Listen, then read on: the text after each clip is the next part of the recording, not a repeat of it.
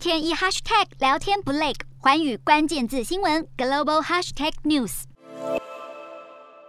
首先看到国内三十一号新增八十七例本土感染，一百五十二例境外移入，没有死亡个案。国际疫情方面，日本确诊数再突破五万大关，当地二十一号为解封后，疫情出现升温的现象。而目前日本适逢樱花季，不少赏樱景点出现了大批人潮，专家担心樱花季后疫情可能会反扑。南韩确诊数回落到三十二万多例，当局表示具有更高传染性的 Omicron 亚变种 BA.2 已经成为南韩主要病毒株，占了上周总染。疫数的百分之五十六点三，印尼新增维持在四千例以下，当地正在加强疫苗接种计划。不过，由于某些国家捐赠的疫苗保存期较短，导致许多疫苗还来不及使用就过期了。印尼卫生部表示，一月到三月中，一千九百三十万剂到期疫苗中有百分之九十都是捐赠的，因此呼吁各国捐赠保存期更长的疫苗。中国新增病例一千八百三十九例，另外有本土无症状感染者六千七百二十例，其中上海就占了五千两百九十八例，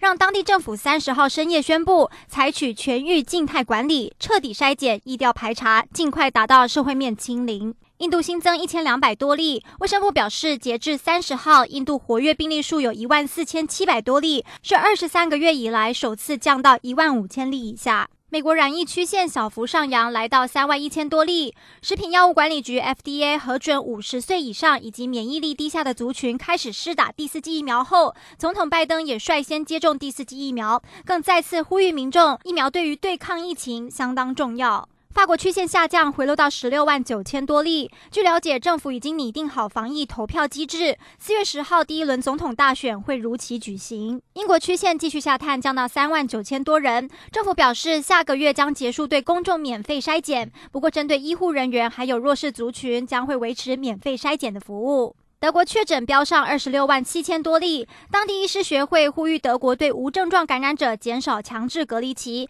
允许人员尽快返回工作岗位，来缓解人员短缺的问题。Hello，大家好，我是寰宇新闻记者黄佩涵。如果你喜欢寰宇关键字新闻 Podcast，记得按下追踪以及给我们五星评级，也可以透过赞助支持我们的频道哦。